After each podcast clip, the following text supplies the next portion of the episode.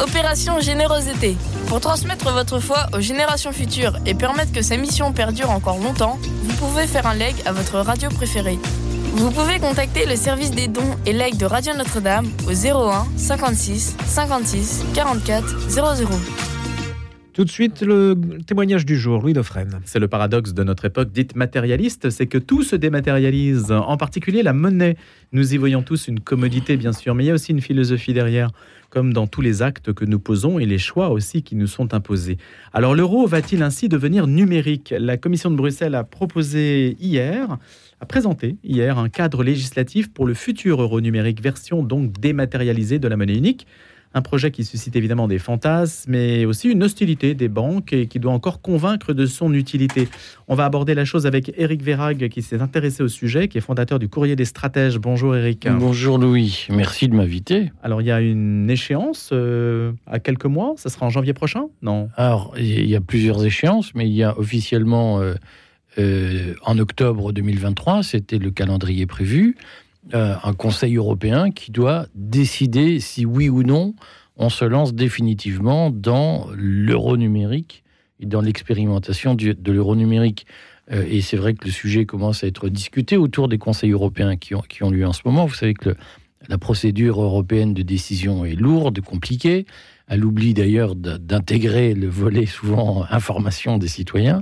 Euh, mais on a ce sujet qui est préparé de longue date euh, qui est très peu évoqué parce que c'est un sujet technique, compliqué, ingrat, aride, euh, qui fait appel à plein de notions qu'on n'a pas en tête. Et pourtant, c'est un sujet essentiel. Pour résumer cette question, si vous me permettez, Louis, euh, je dirais que tout le monde se souvient en France, même ceux qui n'étaient pas nés, du, remplacement de l'ancien franc par le nouveau franc sous le général de Gaulle. Et le choc que nous allons vivre avec l'euro numérique ressemblera en termes d'ampleur et, d'impact sur la vie quotidienne à, ce, remplacement de, la monnaie de, l'ancien franc par le nouveau franc. Mais pourtant, ce n'est pas la même chose. Quand on change, euh, on ne dévalue rien, en fait, normalement. Qu'est-ce que vous en savez? Ah C'est vrai, je pose une question. bien ça le sujet aujourd'hui, c'est que en réalité, tout est fait par la, Banque Centrale Européenne pour traiter cette affaire de la façon la plus opaque et euh, la, moins expliquée possible. Donc, pour l'instant, on ne sait pas dans quel terme économique l'euro numérique va être lancé. C'est-à-dire qu'on nous fait croire, la Banque centrale nous dit non, mais en fait, on va juste remplacer des billets par, euh, par des numéros de transactions sur les comptes en banque.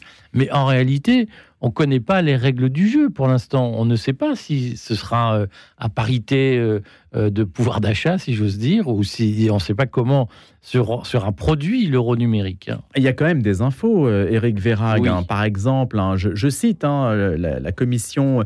Les, sources officielles. L'euro numérique sera accessible à tous partout et gratuitement dans les 20 pays ayant adopté la monnaie unique. C'est ce qu'a expliqué donc le vice-président de la Commission européenne, Valdis Dombrovskis. Il fournira une alternative publique aux moyens de paiement privés, largement dominés par les, Américains Visa et Mastercard. Donc il y a l'idée peut-être d'être plus souverain, euh, de créer quelque chose que les Américains n'ont pas. Est-ce que ça, c'est une idée? Alors, c'est sur la table? euh, Pour moi, c'est prendre le problème par le petit bout de la lorgnette. Mais comme le sujet est très aride, je comprends que les autorités euh, budgétaires et monétaires le prennent comme ça, mais c'est pas exactement ça le sujet. Allez-y, continuez. Non, mais je continue, j'essaie de, trouver, de, circonscrire un petit peu la chose, puisqu'on n'a effectivement pas énormément d'éléments. Il y a un élément quand même clé, c'est que le cash ne disparaîtra pas, a assuré le commissaire européen à l'économie, je le cite, Paolo Gentiloni. Le cash ne disparaîtra pas. C'est une alternative, c'est autre chose, mais ça n'est pas le remplacement du cash. De, ce point de vue, si, de l'argent liquide, pardon. C'est parce que ça, c'est en effet une question essentielle pour les gens. Euh, beaucoup plus que la question de la carte Visa ou pas, hmm. euh, sur laquelle on pourra revenir. Euh, est-ce que ça va remplacer le cash ou pas? Alors, dans le calendrier officiel que personne ne lit, mais qui a été publié par la Banque Centrale Européenne en novembre 2022, dans le calendrier qui est prévu, théoriquement, le 1er janvier 2024, on lance les premières expérimentations publiques avec l'euro numérique. Donc théoriquement, les dispositifs techniques sont prêts pour que euh, on puisse commencer à jouer, si vous voulez, avec de l'euro numérique dans la vie quotidienne en 2024. Et dans le calendrier officiel, le, lancement de l'euro numérique définitif doit avoir lieu en 2027. Et donc, bien entendu, que jusqu'en 2027, et, le cash existera, l'ancien euro existera, et le nouveau, euh, il coexistera avec le nouveau. Mais les Gentiloni euh, ne dit rien sur ce qui se passera après 2027. Et évidemment, euh, pour l'instant, l'euro numérique, pour l'instant, hein, coexistera avec le cash. Nul ne sait ce qu'on en dira dans six mois. Mais pour l'instant, évidemment, il y a une phase transitoire où l'euro numérique coexistera avec un cash, mais un cash qui sera de plus en plus en déclin. Euh, pourquoi on maintient le cash? C'est parce que des pays comme l'Allemagne y sont très attachés. Euh, mais euh, parce qu'il y a une économie souterraine qu'il est difficile de faire disparaître d'un coup sans mettre en péril les grands équilibres. Un pays comme la Grèce peut difficilement se passer de cash, mais personne ne sait à l'horizon des dix ans ce qui se passera. Hein. et moi, je serais beaucoup moins catégorique que, que, ce que disent les autorités monétaires sur le sujet. Quelles sont les conséquences, Eric Verrag, d'une suppression? Quelles seraient les conséquences d'une suppression euh, du cash? Alors, c'est euh, un... Euh, alors, il y en a de nombreuses, mais la, question fondamentale, c'est ce que ça va coûter aux épargnants. Hein. et je sais que c'est très abstrait. et que en réalité, on vit ce qu'il faut comprendre euh, c'est qu'on vit euh, dans un univers monétaire international qui a été dessiné en 1944 autour de la conférence de Bretton Woods et, euh, qui, a été modifié en 1971 par la, fin de la convertibilité du dollar en or et qui fait que nous vivons dans un monde de change flottant. mais les gens qui, comme moi, sont très vieux, se souviennent qu'à une époque, euh, il y avait une ce qu'on appelait la convertibilité or. C'est-à-dire que la monnaie, c'était pas simplement un bout de papier, elle était gagée sur des réserves en or dans une banque centrale. Euh, depuis la fin de la convertibilité de l'or et du dollar, ce gage n'existe plus. C'est-à-dire qu'on émet des billets et, c'est déconnecté de, toute valeur réelle. Euh, l'euro numérique, ce sera le triomphe de ça. C'est-à-dire qu'on va produire une monnaie qui ne sera plus que des chiffres sur un, un, relevé de banque. Si vous voulez, à la limite, on n'aura plus rien en main. Et, produire de la monnaie, faire tourner la planche à billets, comme on dit, euh, on la fera plus tourner. On fera une série d'algorithmes qui vont produire des numéros et vous aurez vos euros euh, qui seront en fait des numéros inscrits sur un compte en banque. Euh, ça, c'est très gênant parce que vous comprenez, ce qui fait la stabilité d'une monnaie, c'est sa convertibilité avec des métaux précieux, euh, de l'or ou de l'argent. Le dollar est en principe euh, gagé sur euh, des, réserves. Là, on n'aura plus rien, on n'aura plus de gage. Et pour l'instant, la Banque Centrale Européenne n'a pas dit comment elle allait produire ces euros. C'est-à-dire que personne ne nous dit si elle va hmm. s'amuser à en fabriquer des tonnes. C'est pour ça que je vous dis on ne sait pas si ce sera à parité avec l'euro actuel. C'est-à-dire que si on fabrique beaucoup plus d'euros numériques qu'il n'y a de richesse produite chaque année, vous voyez bien que la monnaie va se déprécier. Et que donc ceux qui ont 100 000 euros de patrimoine, ils vont devoir subir la dépréciation de leur patrimoine. Et ce sera un simple jeu d'écriture. Quand vous avez des billets, quand vous avez de, l'or chez vous, euh, la, Banque centrale ne peut pas euh, aussi facilement qu'avec un euro numérique déprécier la monnaie. Euh, et donc, c'est une forme de résistance. C'est les fameux billets dans le matelas, cachés dans le matelas ou sous le matelas. Euh, demain, il n'y aura plus de billets sous le matelas. Il y aura des numéros euh, que, la Banque centrale pourra suivre et elle pourra dire on décide de doubler la quantité de monnaie du jour au lendemain. Elle pourra aussi dire tiens, maintenant, on considère que les euros numériques ne permettent plus d'acheter plus de 1000 litres d'essence par an parce que ça pollue. Vous savez qu'en Chine, il y a un projet, puisque les plus avancés sont les Chinois avec le yuan numérique. En Chine, il y a un projet qui est le projet de la démonétisation du yuan numérique au bout de six mois. C'est-à-dire que les gens qui recevront un salaire en yuan numérique auront six mois pour le dépenser, et au bout de six mois, le yuan sera démonétisé.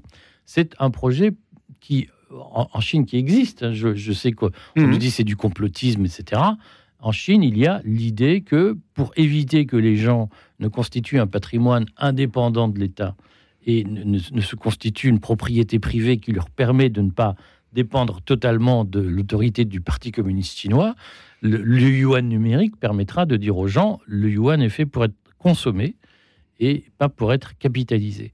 Et ces techniques-là, la Banque Centrale Européenne nous explique ben non, c'est du complotisme, tout ça c'est n'importe quoi. C'est Big Brother, etc. C'est Big Brother, sauf que pour l'instant, on n'en sait rien et les réponses données à la- par la Banque Centrale Européenne à ces questions qui sont posées depuis plus de deux ans maintenant par les citoyens et par des, des associations de citoyens, les, les réponses sont, de la Banque centrale sont très évasives et très infantilisantes.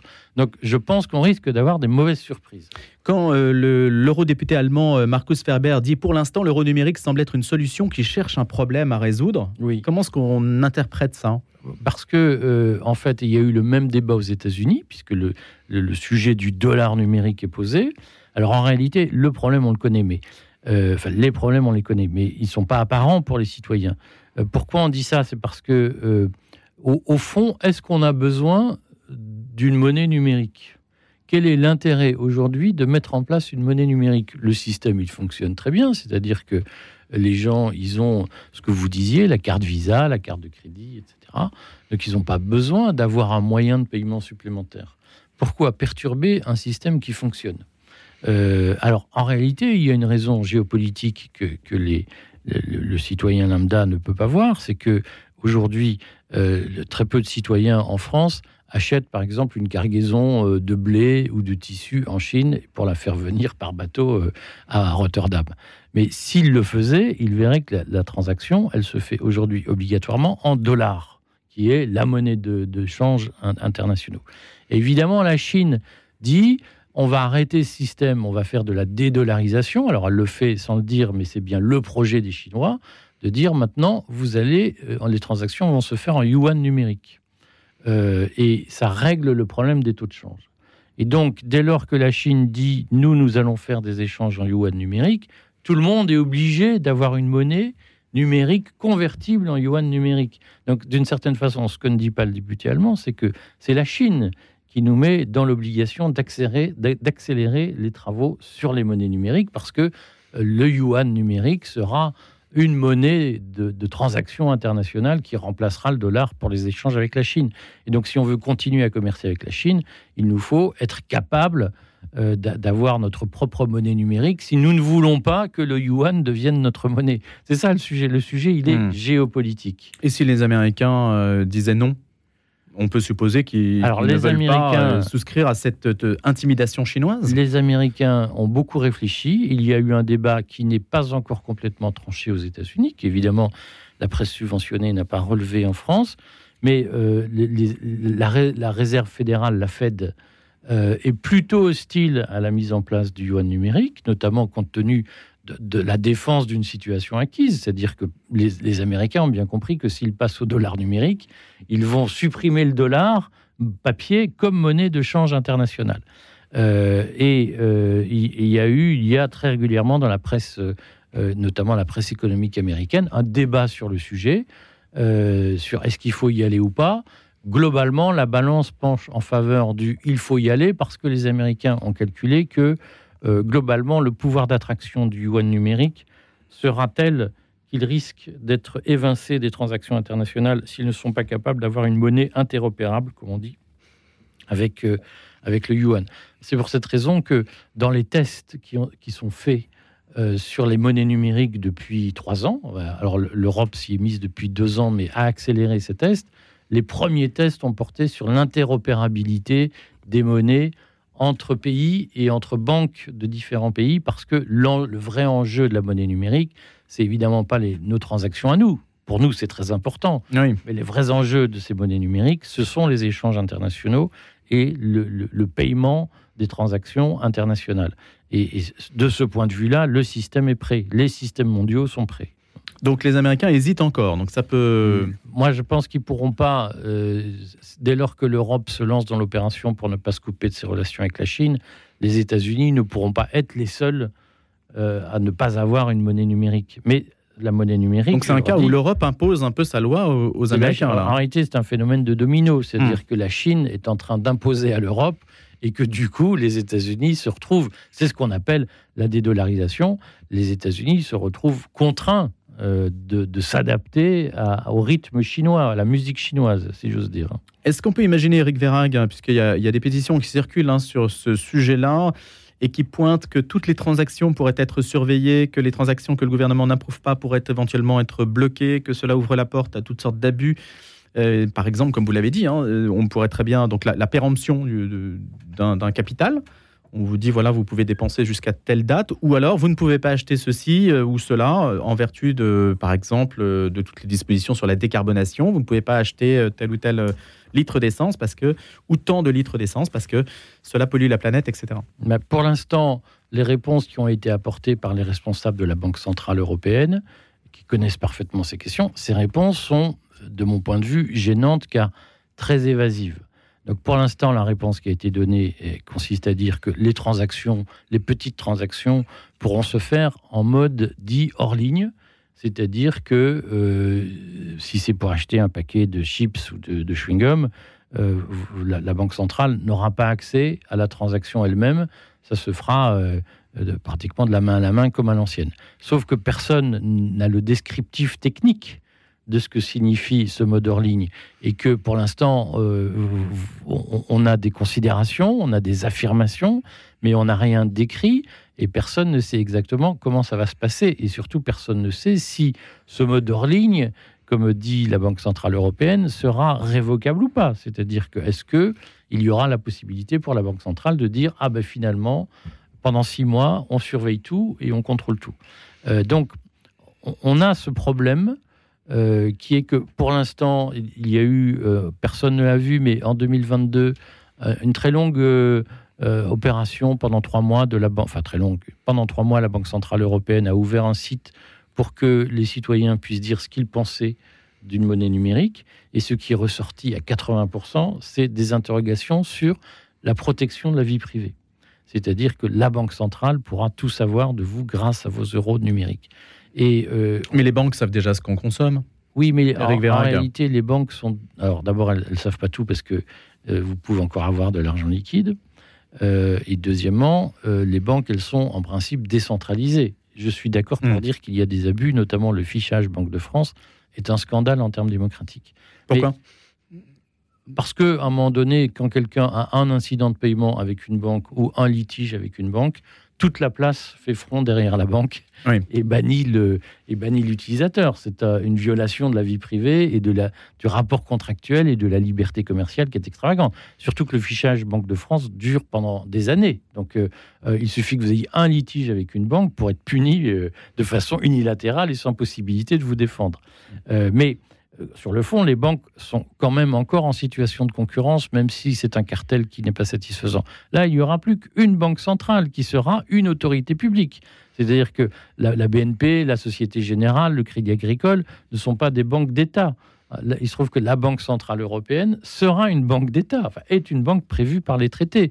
Donc ça pose un sérieux problème de liberté individuelle que de savoir qu'une une institution monétaire officielle euh, aura la faculté de vous désactiver votre argent euh, le jour où elle le voudra. On peut, c'est ma dernière question, on pourra spéculer sur l'euro numérique comme sur n'importe quelle monnaie. Alors, a priori, oui, puisqu'il sera échangeable. Simplement, il y aura des taux de change, puisqu'il y aura plusieurs monnaies.